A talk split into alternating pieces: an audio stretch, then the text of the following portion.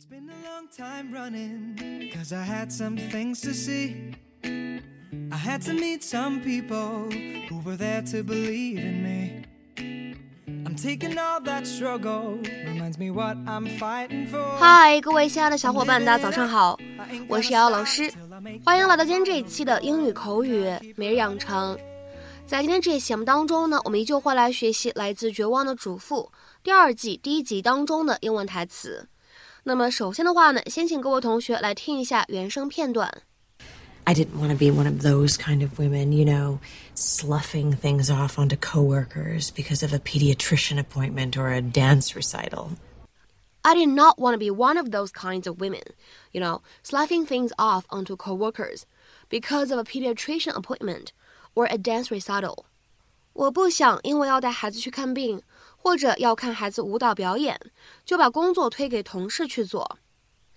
I did not want to be one of those kinds of women, you know, sloughing things off onto coworkers because of a pediatrician appointment or a dance recital. I did not wanna be one of those kinds of women. You know, sloughing things off onto co-workers because of a pediatrician appointment or a dance recital。那么在这边的话呢，稍微说明一下，我们的原声当中呢用的是 those kind of women。那么其实按照语法来说呢，它应该是口误了。 此时呢应该是 kind，kind。所以呢，我们今天在做讲解的时候呢，就直接加上了一个 s，变成了 kind。那么下面呢，我们来看一下，在这样的一个长的句子当中呢，我们包含了哪些发音技巧？第一个 did not。那么这样两个单词呢放在一起，我们可以有一个不完全爆破的处理。我们呢可以读成 did not，did not。然后呢再往后面看 one of，放在一起呢可以做一个连读。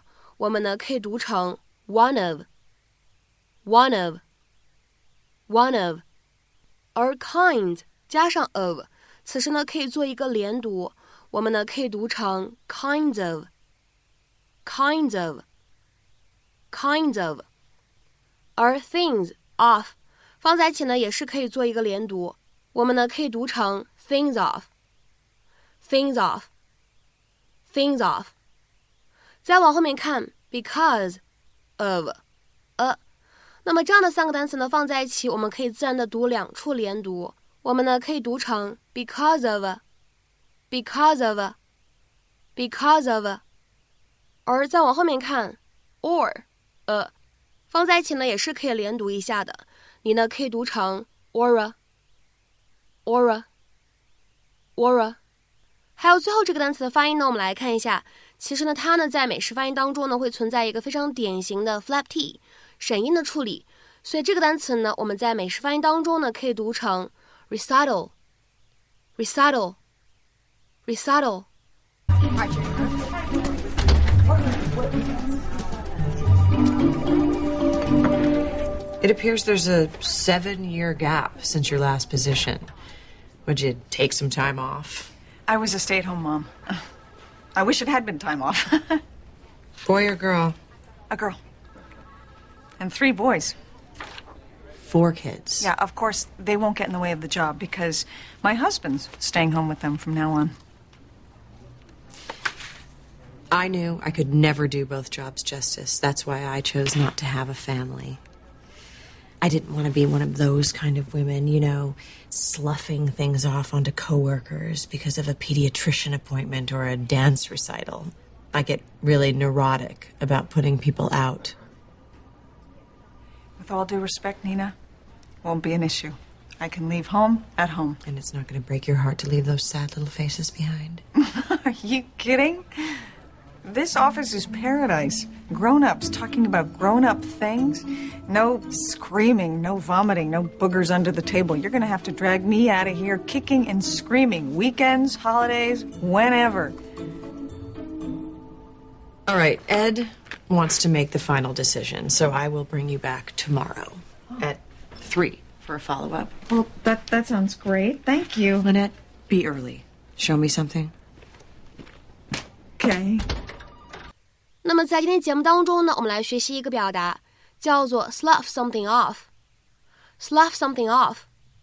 那么这个短语呢，它的意思其实是比较多的。我们今天节目当中呢，重点来讲三个用法和意思。那么首先第一层意思呢，我们说这个短语呢可以用来表示 to get rid of something，especially a skin or shell，可以用来表示摆脱、去掉某个东西，或者呢可以理解成为剥掉某个东西的外皮或者外壳。下面呢我们来看两个例子。第一个，responsibilities are not sloughed off so easily，责任可不是说卸就能卸掉的。Responsibilities are not sloughed off so easily。再来看一下第二个句子，Snakes slough off their dead skins。蛇会蜕掉死皮。Snakes slough off their dead skins。那么下面呢，我们再来看一下这个短语它常见的第二层意思，可以用来表示不重视某个事情、某个东西，不把某个事情当回事儿。If you slough something off, you treat it as unimportant or do not take it seriously. 那么下面呢，我们来看两个例子。第一个，Politicians sloughed off the issue，政客们不重视这个事情，或者说呢，政客们没把这个事情当回事儿。Politicians sloughed off the issue。下面呢，我们再来看一下第二个例子。I could see that the remark had hurt her feelings, but she just pretended to slough it off。我能看得出来那句评论伤了她的心，但是她假装并不在意。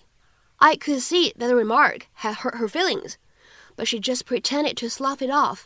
那么下面呢，我们再来看一下这个短语当中的第三层意思。这个意思呢，其实也是我们今天视频当中的意思。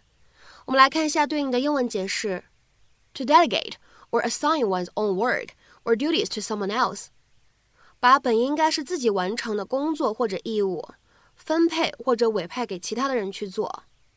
那么当这个短语呢是这样一层意思的时候，我们在它后面呢，经常会跟上介词 to 或者 onto 去使用。比如说，下面呢，我们来看一下这样的两个例子。第一个，More and more administrative duties are being sloughed off onto teachers without being reflected in their pay。